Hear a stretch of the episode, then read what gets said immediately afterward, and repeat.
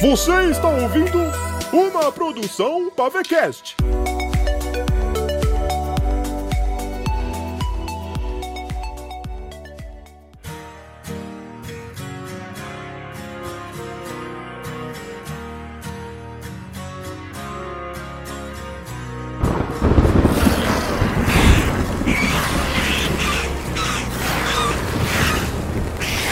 Portal do arco de pedra atrás de Ugar já havia se fechado após a travessia dele. O mago apontou seu cajado para os mortos-vivos que se acumulavam por detrás da parede da redoma que protegeu o acampamento dos marujos. Ele lançou uma magia poderosa, uma luz.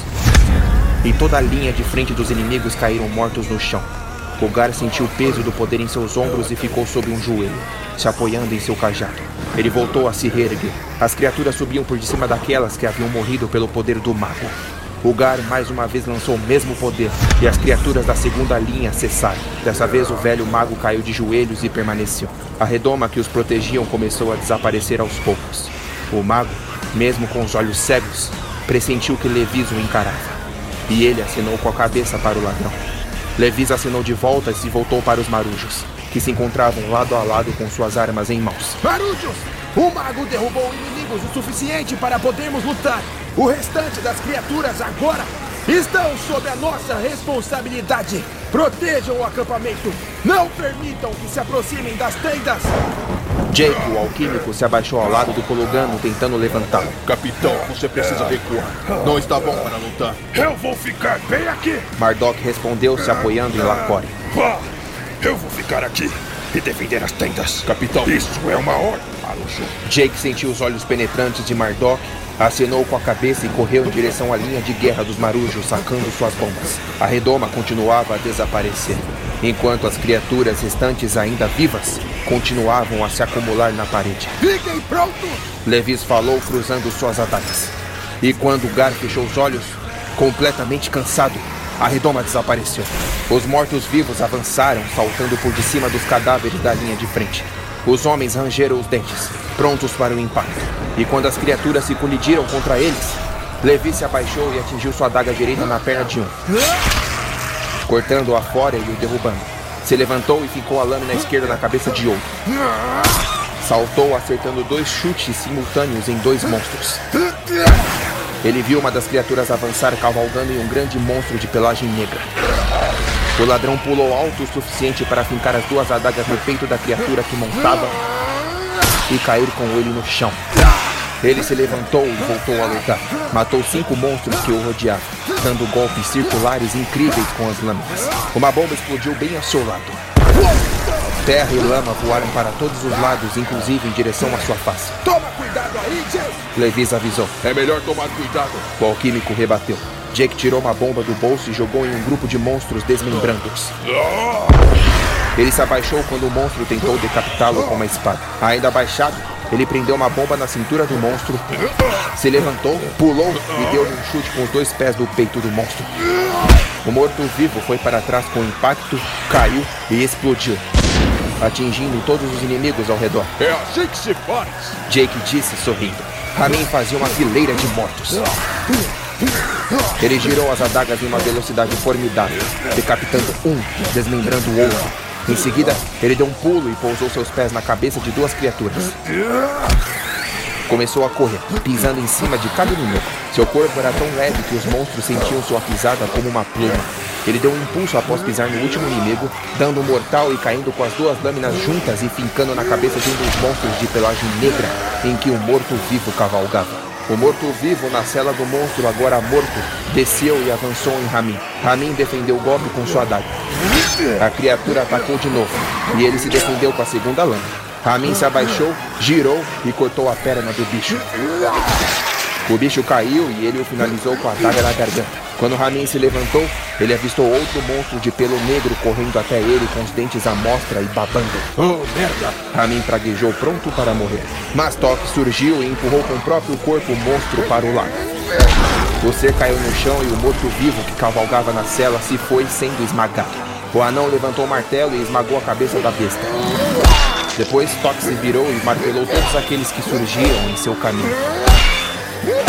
Pegou o pescoço de um e lhe deu uma cabeçada, esmagando o crânio da criatura. Ele pegou na perna da mesma criatura e a jogou contra outra. Pode vir, seus merdinhas! Ele gritou. Eu só tô me divertindo! Ilian disparou cinco flechas em sequência, matando dois a cada flechada. Ele correu e deu uma cambalhota se desviando de um golpe.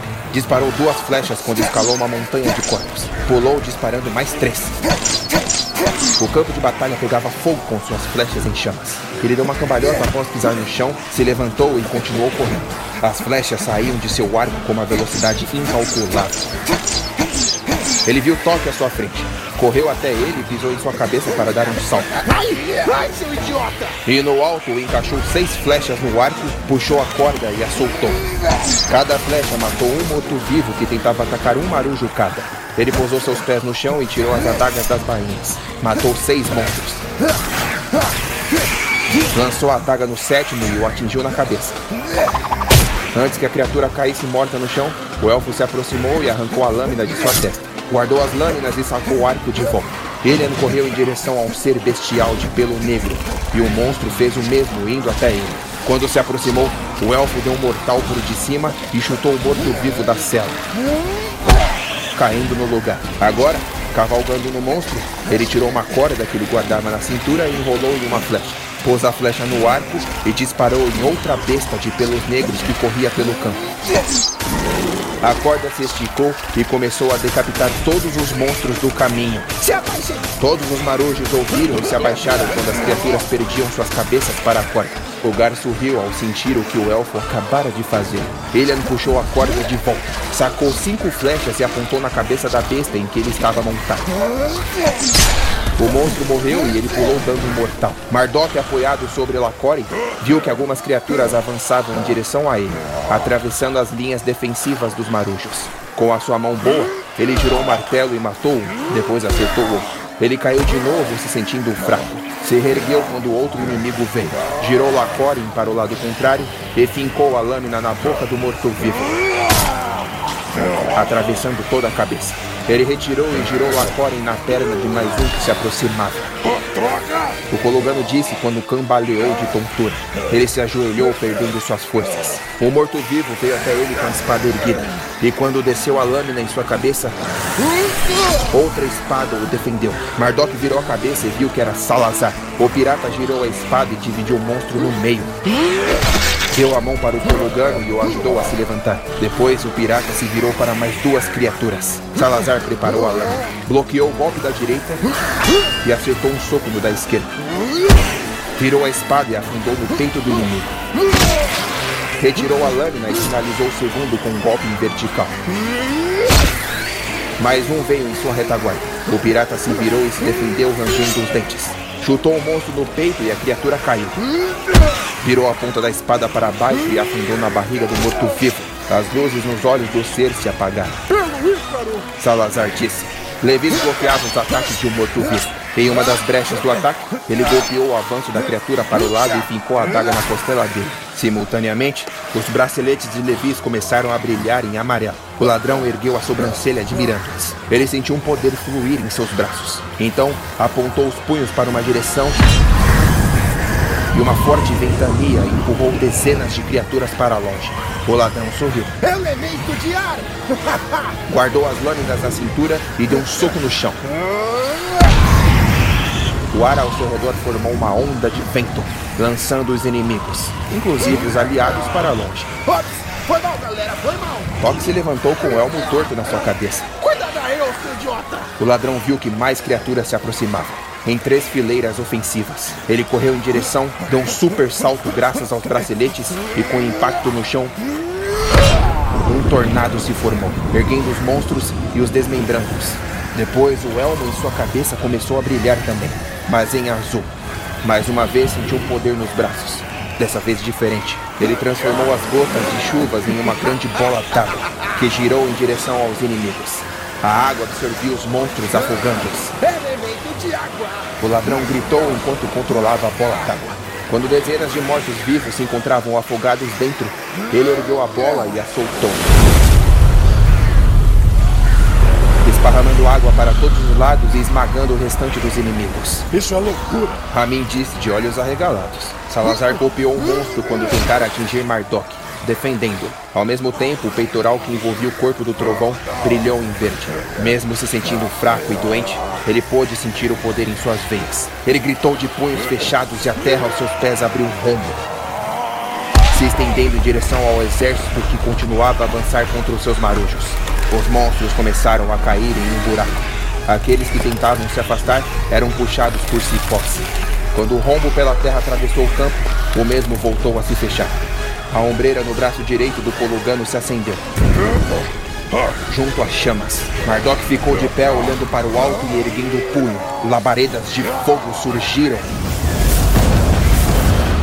Vindo do céu em um risco em chamas e queimando todos os mortos-vivos do campo de batalha e defendendo os aliados. O acampamento se acendeu em fogo, em um espetáculo de luzes vermelhas que dançavam como um tornado. E quando Colugano abaixou o punho, todas as criaturas, inclusive as bestas de pelos negros, estavam mortos em chamas. Os marujos olharam ao redor e todos os inimigos estavam mortos. Eles ergueram suas mãos comemorando a vitória. Em meio à celebração, Levi se virou para o portão do sentinela e o encarou. O mesmo ainda se encontrava aberto, com o estandarte negro em frente, posicionado na ponte da ravina. E o ladrão com as luzes dos braceletes e do elmo acesos, disse entre dentes: Vamos te pegar, sentinela! O Pavecast apresenta, escrito e dirigido por Lucas Soares, Levise Mardok, As Runas dos Elementos.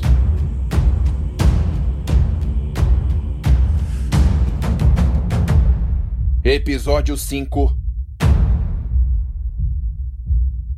O Filho.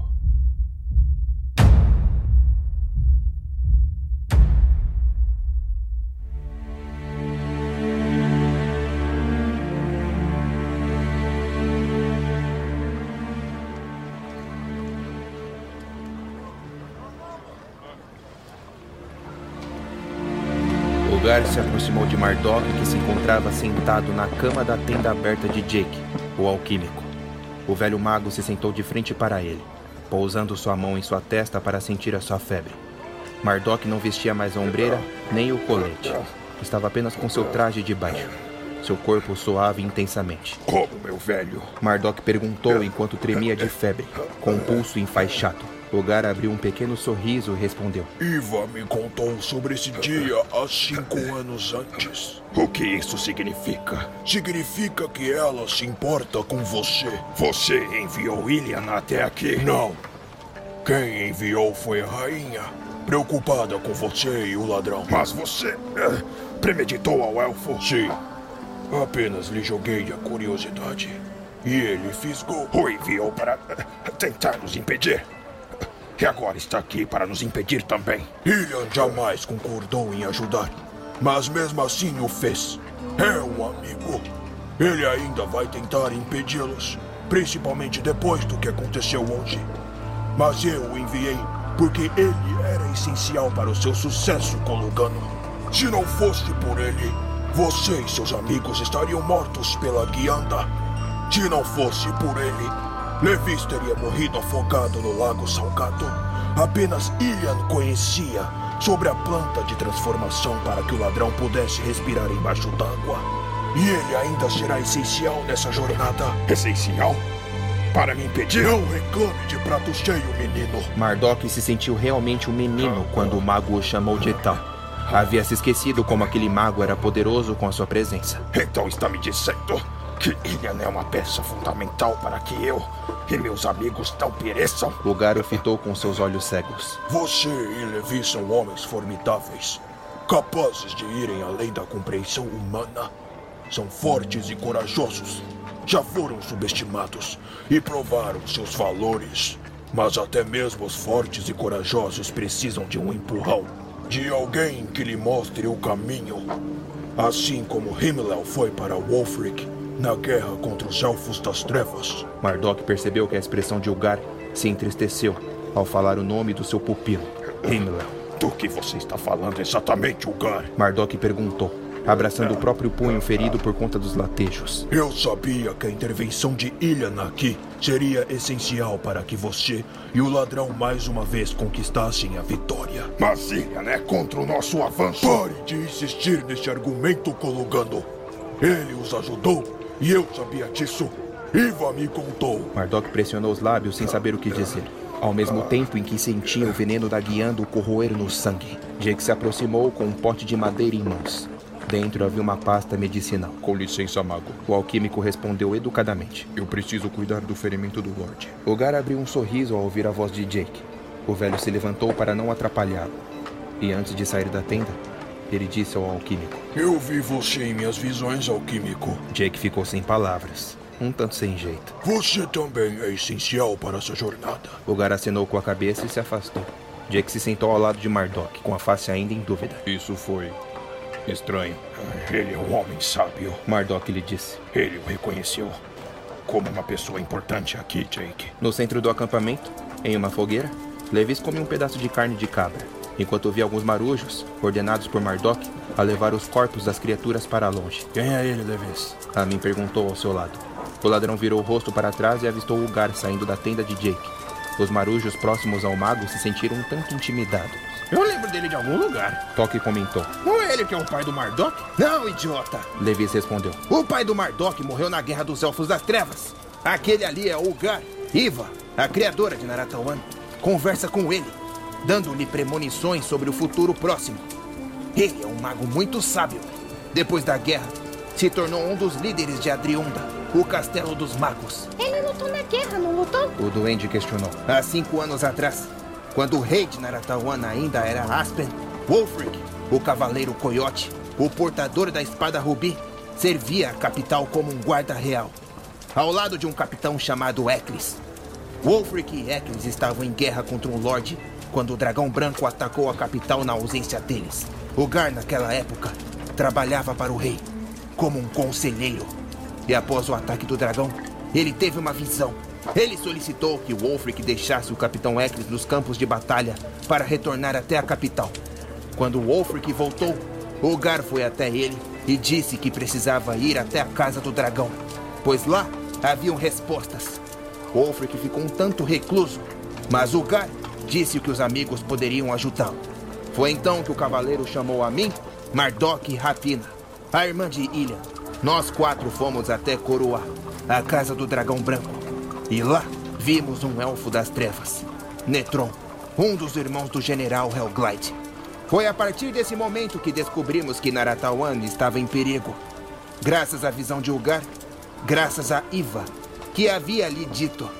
Uou. A minha regalou os olhos. Eu não sabia dessa história. Acho que ninguém sabia. E Niter, o ferreiro, falou. Ugar foi uma peça fundamental para guiar Wolfric e também o destino da guerra.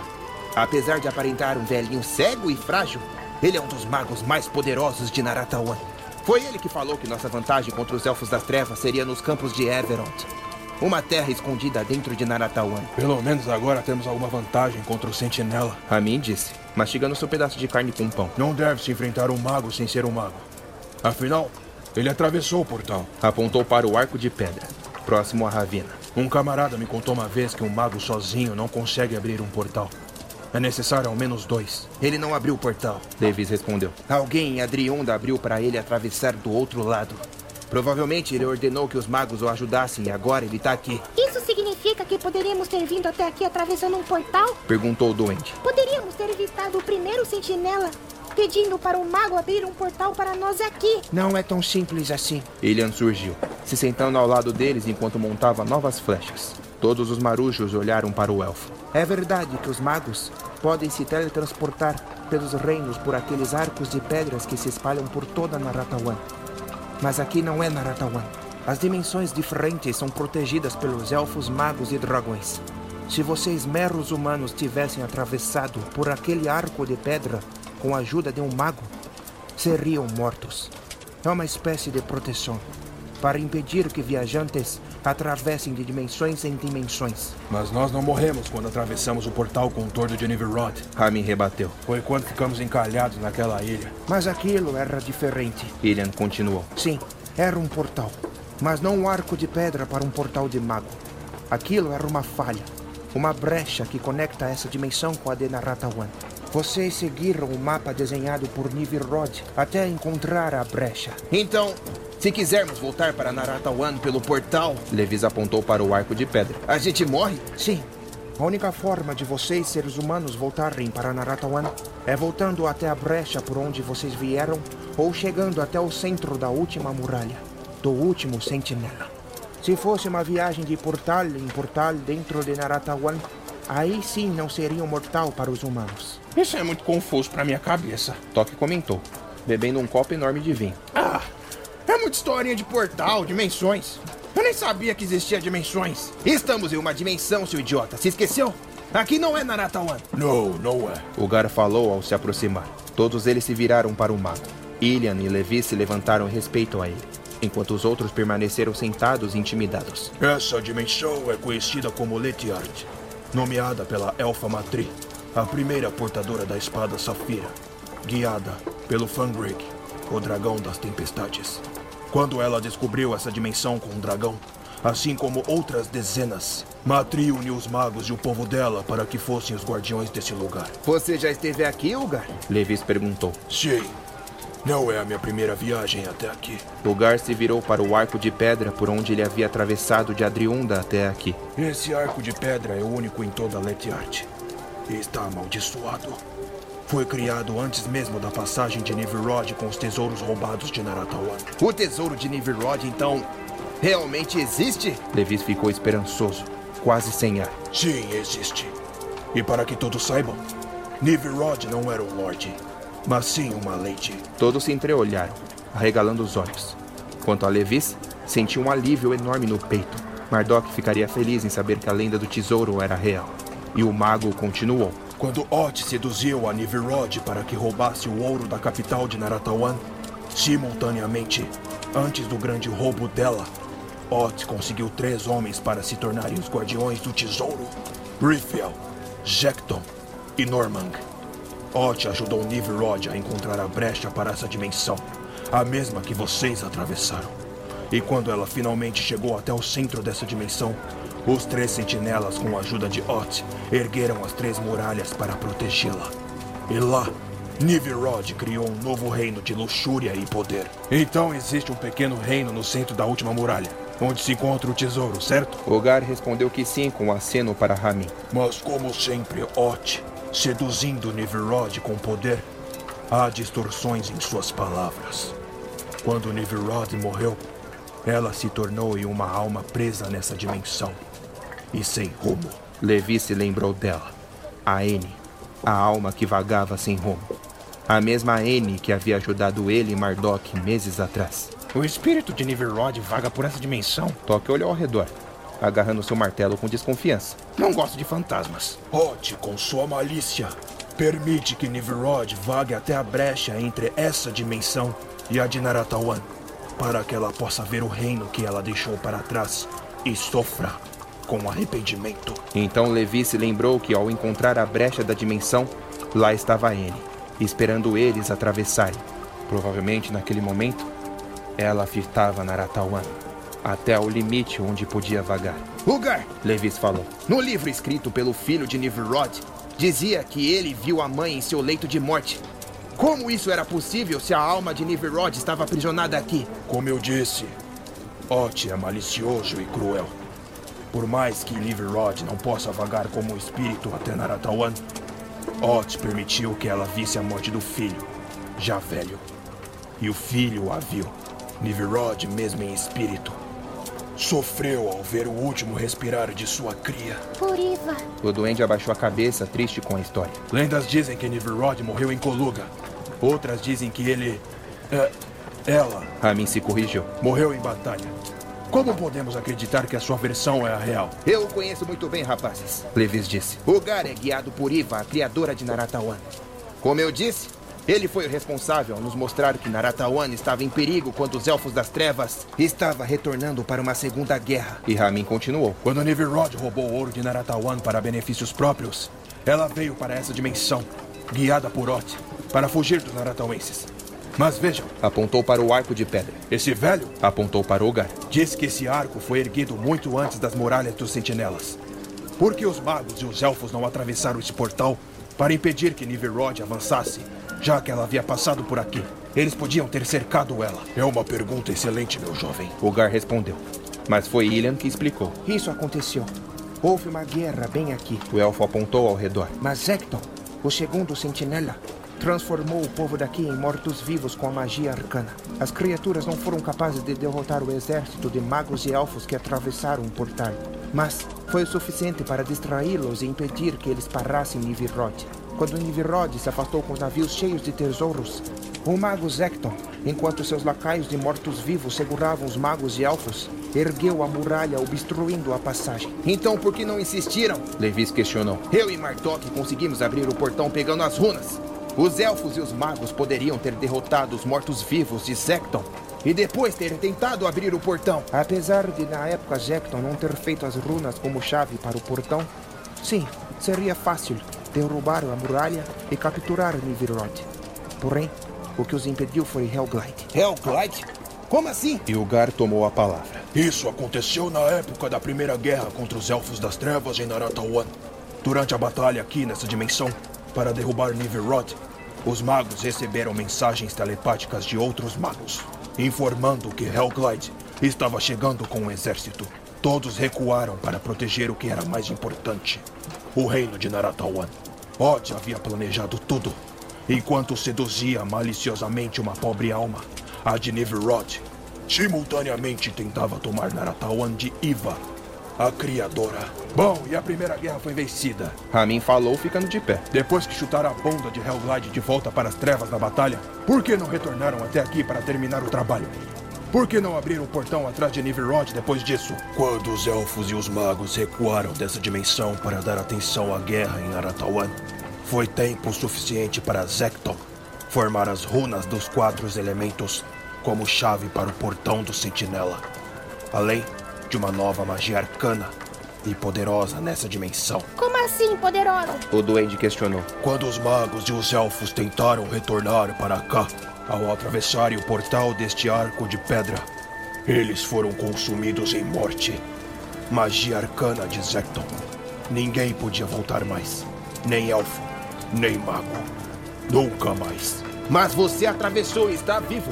É um mago. Levis afirmou com convicção. Sim, eu sou. E estou vivo. Então como? Gar fechou os olhos, segurou firmemente em seu cajado e, pela primeira vez em toda a sua vida, ele disse uma verdade sobre ele mesmo em voz alta. Zecton, o segundo sentinela, é meu pai. O quê? Do que, que você tá Isso não pode ser possível. Meu pai criou uma magia para que ninguém pudesse voltar pelo portal. Apenas a mim, seu filho, com a esperança de me ver um dia novamente a esperança de que eu voltasse. Você é o filho de Zecton! Levis questionou impressionado. Você é tão velho assim? O dia em que meu pai assinou o contrato para que se tornasse um sentinela foi o dia em que eu morri. As bruxas invocaram o um animal que me matou. E meu pai aceitou se tornar um sentinela quando leu no contrato que eu voltaria à vida. Então, ao pôr o seu sangue no contrato, ele me lançou para Adriunda pelo arco de pedra abrindo o portal sozinho, já que era um mago poderoso. E quanto ao povo desta ilha, ele os transformou em seres soturnos para servi-lo, amando de Ot. Uriva! Os marujos ficaram em silêncio. E quanto a ele? Toque apontou para a ilha. Ele é um elfo e está aqui, vivo nessa dimensão. Não era para estar morto com essa magia arcana do sentinela? Você disse que magos e elfos não podem vir para essa dimensão. E Ilha se lembrou do funeral dos mortos da guerra contra Hellglide, há cinco anos atrás. Naquele dia, Gar havia lhe dado uma bebida azul fluorescente para beber. A bebida. No funeral. O elfo falou. Era uma poção com seu sangue? Gar fez que sim com a cabeça, dizendo: Iva disse para que eu fizesse uma poção com meu sangue, mesmo que isso me levasse à morte, já que eu sou o único mago capaz de vir para essa dimensão e não ser atingido pelo feitiço arcano de meu pai. Meu sangue é imune a tal. Então, quase custando a minha vida com uma magia poderosa, criei uma poção mágica com uma gota do meu sangue para dar-lhe a mesma imunidade, meu jovem Ilian. E quando você bebeu, dei-lhe a mesma imunidade. Eu e você estamos conectados por sangue. O elfo ficou boquiaberto com todo o planejamento de Ugar. E por que você nunca voltou pelo portal para rever o seu pai? Levis questionou, virando sua face voltada para Ilian em direção a Ugar. Por quê? Não resta mais nada de meu pai. Antes ele tivesse aceitado a minha morte do que dar sua alma para o ser mais desgraçado do universo. Foi por amor, Ugar. Um pai faria qualquer coisa pelo seu filho. Ugar enrijeceu sua face e encarou o nada com seus olhos cegos. Meu pai, a vida toda, esteve ligado a Oth. Ele manipulou os magos, matou inocentes, criou a magia dos elementos, se afeiçoou a feitiços arcanos. E depois que fugiu para cá, mais uma vez ele se entregou ao poder de Oth. O seu pai só queria fugir de Oth. Percebeu seu erro Meu e... pai é um ser das trevas, ladrão. Não há perdão. Ele matou minha mãe. A transformou em uma lacaia depois que se tornou em um sentinela. Matou todos os povos dessa ilha. Você viu os resultados. Você viu as criaturas. Ele tem muito sangue nas mãos. Levis olhou para os braceletes em seus pulsos e se lembrou do elmo em sua cabeça, assim como a ombreira e o peitoral de Mardok. Se o seu pai estiver sofrendo, ele fez o que fez para salvar a sua vida, Ugar. Quando eu e Mardok pegamos as runas, ganhamos esses itens. Talvez ele queira alguém para matá-lo. Esses itens possuem os poderes dos elementos, os poderes que ele descobriu como mago. Ele quer ser morto, mas precisa lutar perante os olhos de Ot, porque era o que o contrato que ele assinou mandava. Mas precisa lutar com alguém à altura dele. Não importa mais nada. Ugar lhe disse. Minha missão aqui é ajudá-los. E não pensar no quanto meu pai é um cavaleiro e lhe dar itens tão poderosos quanto a magia dele para se igualar ao seu poder.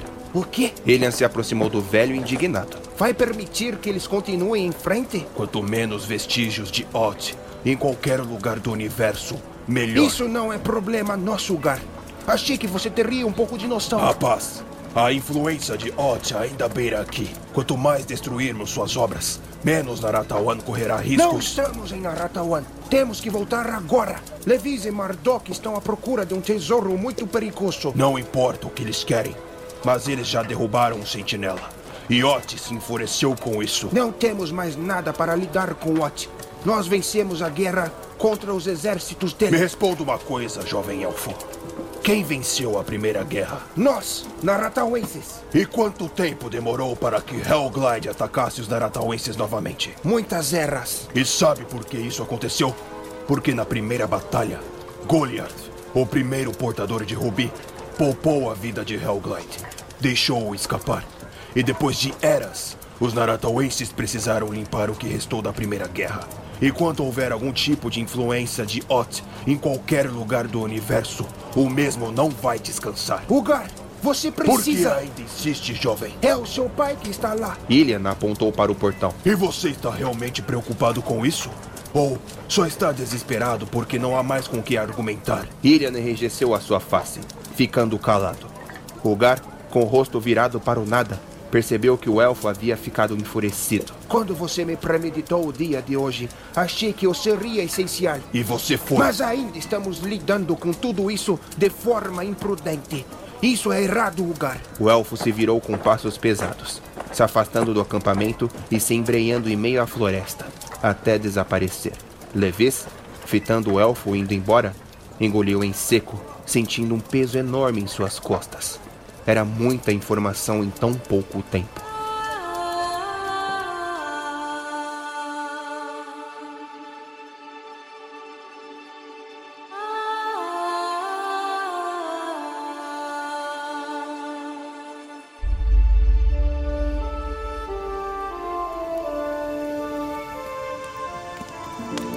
Ugar, filho de um sentinela. Mardok não acreditava depois de toda a história contada por Levis.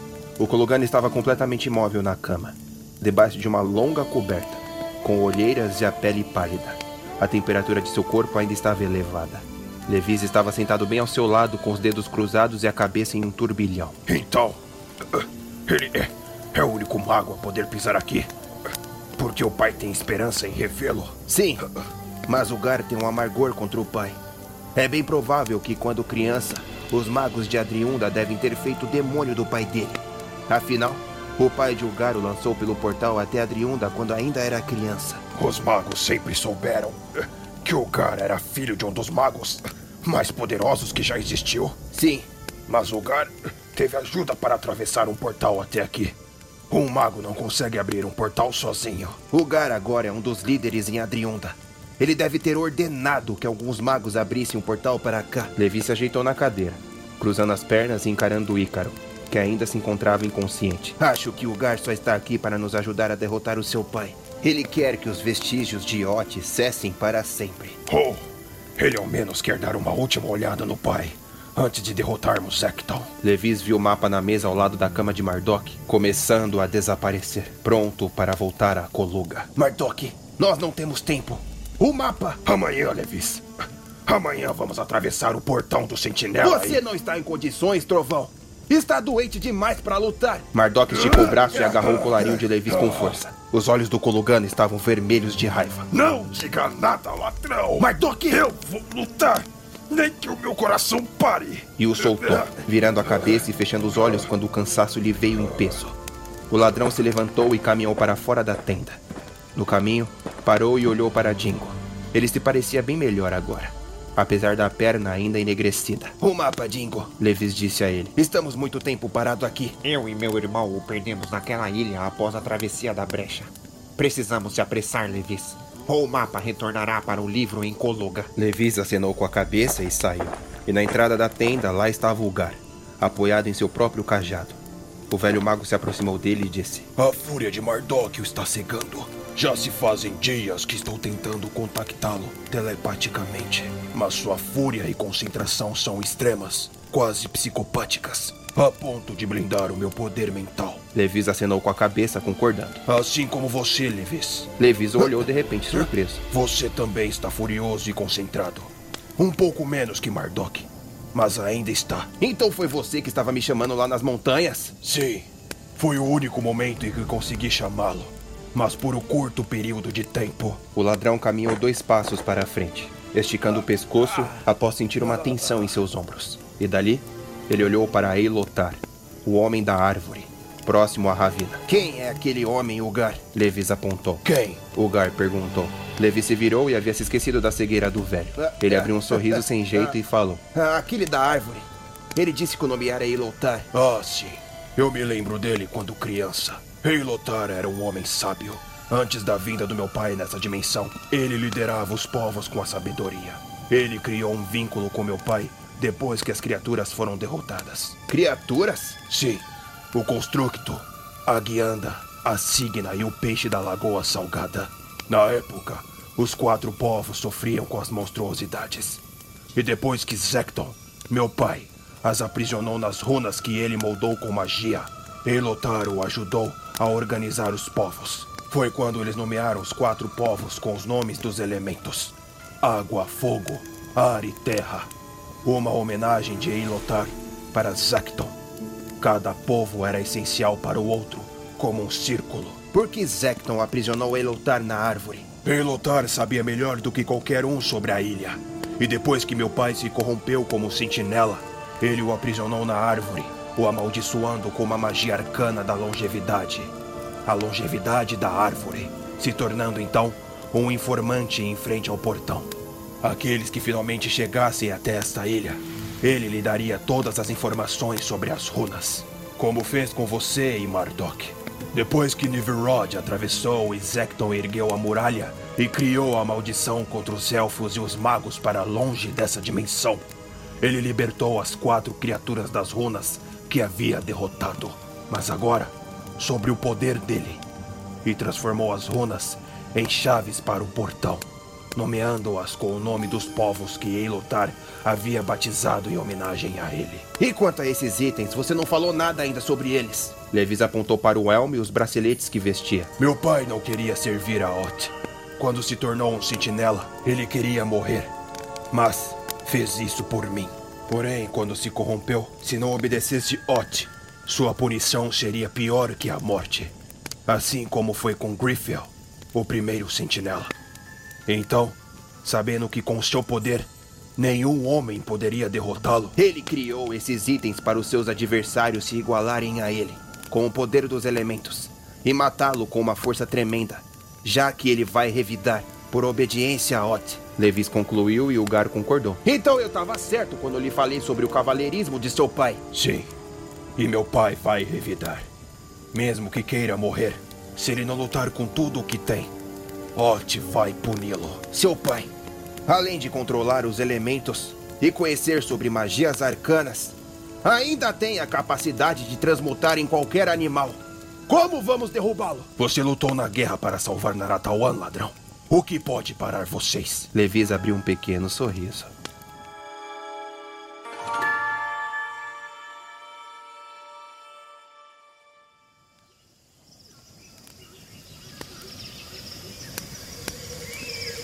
Na manhã seguinte, o sol começava a surgir no céu, dando os primeiros sinais da luz do dia.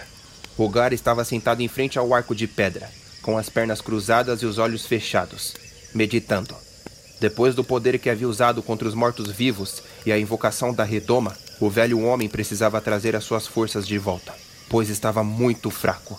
Tanta magia para a sua idade poderia deixá-lo indefeso. Quanto aos marujos, se preparavam no acampamento, vestindo suas armaduras e trajes de combate. Ramin prendia seu colete ao redor do corpo quando olhou para Toque e percebeu que o anão segurava dois elmos, um em cada mão, se decidindo com qual ir. Você quer ficar bonito para o sentinela? Ramin zombou. Não, idiota! Estava pensando qual vai intimidá-lo mais. Você é um anão. Ninguém tem medo de anões. Que mané não tem medo de anões? É lógico que tem. Você tem o tamanho do duende ali? Ramin apontou para Irving, que assistiu os homens se vestindo para a guerra com um pedaço de pão em mãos. Quando você fica ao lado dele, perde completamente a moral. Do que, que você tá falando, seu idiota? Ué, um guerreiro como você, do tamanho de um duende, é, é engraçado. Toque jogou um dos elmos em Ramin. Ai, ai, calma aí, meu. Você tá zombando a minha cara? Nunca. Para de cinismo, Ramin. O pior é que faz sentido o que Ramin disse. Levis comentou, ajeitando seu traje. E você vai concordar com ele? Toque ficou indignado. Eu só tô tentando te deixar irritado, Toque. Aí você se torna bem útil contra o sentinela. Ah, viu? Era mais fácil ter dito isso antes. Levis, você é burro? Ramin perguntou. Ué, por quê? Porque você revelou seu plano de irritá-lo. Levis arregalou os olhos. É, faz sentido. Salazar se aproximou deles vestido com uma armadura. Ô, Pocatelha! Toque o chamou. O Mardok vai vir ou não? E antes que Salazar o respondesse com xingamentos, Levis falou. Mardok está dormindo. Vamos fazer isso só a gente. Ele não está em condições de lutar. Você sabe que ele vai ficar furioso quando ele acordar e souber disso, não sabe? Perguntou Jake, preparando suas bombas para o combate. Quando é que Mardok não tá furioso comigo? Levis perguntou, afiando suas adagas com um sorriso no rosto. Só vai ser mais uma das minhas coleções. E para onde foi aquele elfo? O alquímico olhou ao redor. O William? Ele vai voltar logo. Só quer ficar um pouco sozinho. Levis encarou Toque e percebeu que o anão agora, ao invés de estar terminando de se vestir para a luta, encarava o lugar dali, com a boca aberta. Ô, aberração! Levis acenou para ele e o anão balançou a cabeça. É para se vestir para a luta? Eu ainda acho que aquele cego ali é o pai do Mardok. Ele não é o pai do Mardok, seu imbecil! Ele é um mago de Adriunda! Você gosta de ser burro, não é mesmo, não? Salazar zombou. Vai a merda, ô pocatelha! Como é que tá o Ícaro? Ramin questionou ao pirata, enquanto prendia a bainha na cintura. Diga a eles, Jake. Salazar falou. A febre de Ícaro está baixando. Consegui absorver as toxinas que estavam se espalhando pelo sangue com um pouco das pastas medicinais das plantas aquáticas do sul de Naratawan. Ah, agora entendi porque acordou todo afiado hoje, Salazar. Ramin disse ao pirata. Sabe que o amiguinho vai melhorar. Isso é um bom sinal. Leves disse ao Salazar, demonstrando seus sentimentos a Ícaro. Salazar encarou ele com desconfiança. Mas eu, eu, eu, eu ainda te odeio. Oh, é, é, é bom mesmo. Que continue assim, ô pegador de casadas. Era sua ex-mulher, ô seu babaca. Levis, Jake o chamou. vai fazer mesmo aquilo que me disse ontem? Todo mundo ficou calado, curioso, fitando Levis e Jake. É, esse é o plano. Peraí, do que é que vocês dois estão falando? Ramin perguntou. Não, não, não é nada. Levis abanou as mãos, para que não se preocupasse. É melhor pedir a opinião deles, Levis. Jake rebateu. Ah, é melhor não, Jake. Fala logo. Toque estava curioso. Não, é nada. O Levis quer que eu pegue a ombreira e o colete que o Mardok ganhou das runas para ele usar e ter os poderes dos elementos só para ele. Jake falou. O Mardok vai ficar furioso. Mardok vai socar a sua cara se ele souber o que você fez. Olha aí, Jake, viu? Era por causa disso que eu não queria contar pra eles. Ele vai te dividir no meio quando acordar e descobrir que fomos à luta sem ele e que ainda por cima você vestiu os itens dele. Olha, e... olha, Na minha opinião, a melhor forma de lutarmos contra aquele cara Apontou para o portão do sentinela. é usando força contra força. Vamos nos igualar, ué. De repente, uma flecha atingiu o ombro de Jake. O alquímico caiu de costas com o impacto. Levi sacou as adagas e os outros marujos com as armas. Uma flecha veio em direção ao ladrão e ele ricocheteou. E vindo pela floresta, pelas laterais do acampamento, diversos homens com trajes negros surgiram com espadas e escudos, atacando-os. Os marujos do acampamento inteiro revidaram, lutando. Jake, Levi gritou ao alquímico. vai até a sua tenda e defenda os feridos. Jake, com a flecha no ombro, acenou e se levantou, correndo para a tenda. Levi deu um salto giratório e acertou o pé na cabeça de um homem. Toque quebrou a perna de um com um martelo. Ramin pulou e acertou as duas adagas nos ombros de dois homens. O ladrão, em meio à batalha, percebeu que aqueles inimigos eram diferentes. Seus elmos eram máscaras e as roupas de combate negras. Ele se virou para o Salazar e gritou. Aí, Salazar, eles não são o que eu estou pensando. Salazar girou a espada e atingiu o cume da lâmina na barriga de um deles, matando-o. Se virou para o ladrão no meio da confusão e respondeu: Sim, são os velas negras. Como vieram aqui? Provavelmente seguiram o elfo. Ah, faz sentido. Davis guardou as adagas e bateu os punhos um contra o outro, jogando um forte vento contra quatro adversários que voaram para longe. Depois, o seu elmo brilhou e sugou a água da selva ao redor, jorrando jatos cortantes de águas nos velas negras e os derrubando. Já chega! Um inimigo gritou. Os marujos se viraram e viram que os velas negras tinham aliados como reféns. Mardok, Jingo e Jake estavam de joelhos, com espadas próximas às suas gargantas. Levis arregalou os olhos furioso. Larguem eles. Ele gritou. É melhor tirar esse elmo e esse bracelete amaldiçoado. Falou um homem careca e sem uma orelha, com Mardok de refém. Ou vamos cortar a garganta dos seus amigos. Todos os marujos se abaixaram, pondo suas armas no chão lentamente. Levis fez o mesmo, tirando o elmo, os braceletes e as adagas, com as mãos para cima.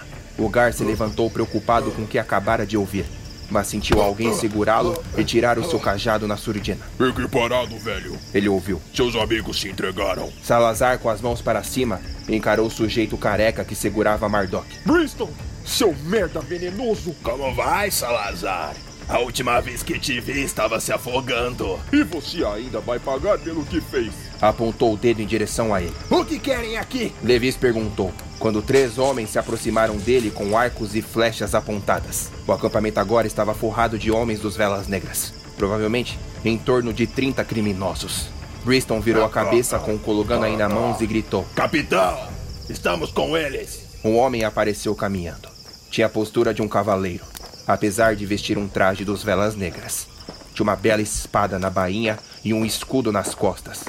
Mas o que enfureceu os marujos é que, descaradamente, ele vestia a ombreira de Mardok no braço direito, já com um colete ao redor do corpo. Ninguém podia ver o seu rosto, já que seu elmo era uma máscara. O sujeito parou no meio do acampamento, fitando cada um dos reféns. E por detrás da máscara ele falou: Já fazia um bom tempo desde que não sentia essa adrenalina. Um bom tempo. O homem se virou em direção a Mardok, que estava de joelhos nas mãos de Brista. A última vez que te vi, estava chorando com a morte do seu papai. Mardok cuspiu na máscara dele. Vai pagar caro, seu merda. E o homem deu-lhe um soco. O Kologano caiu no chão com sangue na boca. Depois o homem se virou para o restante. Olhou para Salazar, Ramin, Toque e Irving. Depois se virou e olhou para a perna de Jingo. Isso aí foi uma guianda? Perguntou apontando. Mas Jingo permaneceu calado, encarando-o com raiva. Ô, capitão. Um dos homens gritou, trazendo o mago Ugar com as mãos para trás, enquanto o outro segurava o seu cajado. Encontramos esse mago com eles. O capitão se aproximou do mago e o encarou, começando a rir. Já faz muito tempo, hein, velho? Ah, como eu te odiava. Tio traidor. Ugar lhe respondeu. Você traiu a sua rainha. Você sempre foi um veneno para a capital de Naratawan. Ah, poupe-me de suas palavras, velho. O capitão se virou e caminhou em direção a Levis. Se aproximou dele e ficou face a face com o ladrão. Levis encarou aquela máscara negra com entalhes prateados. Como vai, ladrão? Quem é você? Levis perguntou entre dentes. O homem tirou a máscara, revelando sua face. Então Levis viu o rosto do traiçoeiro e disse surpreso: Heclis! Como vai, ladrãozinho? Jurava que o Wolfric estaria aqui com vocês. E Levis, com muita raiva, cuspiu no chão, demonstrando nojo.